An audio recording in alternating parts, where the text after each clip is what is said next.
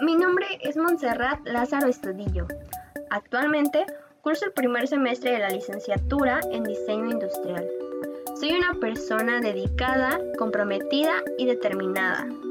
He elaborado almohadas, muñecos de peluche, tapetes, moños y manualidades en general, así como haber pintado y dibujado algunos cuadros y playeras.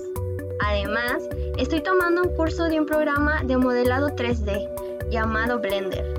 Por ello me considero creativa y hábil en el área. Mi objetivo es generar nuevos diseños que contribuyan y generen un impacto en la sociedad a través de técnicas, conocimientos, investigación, experimentación y mucha entrega.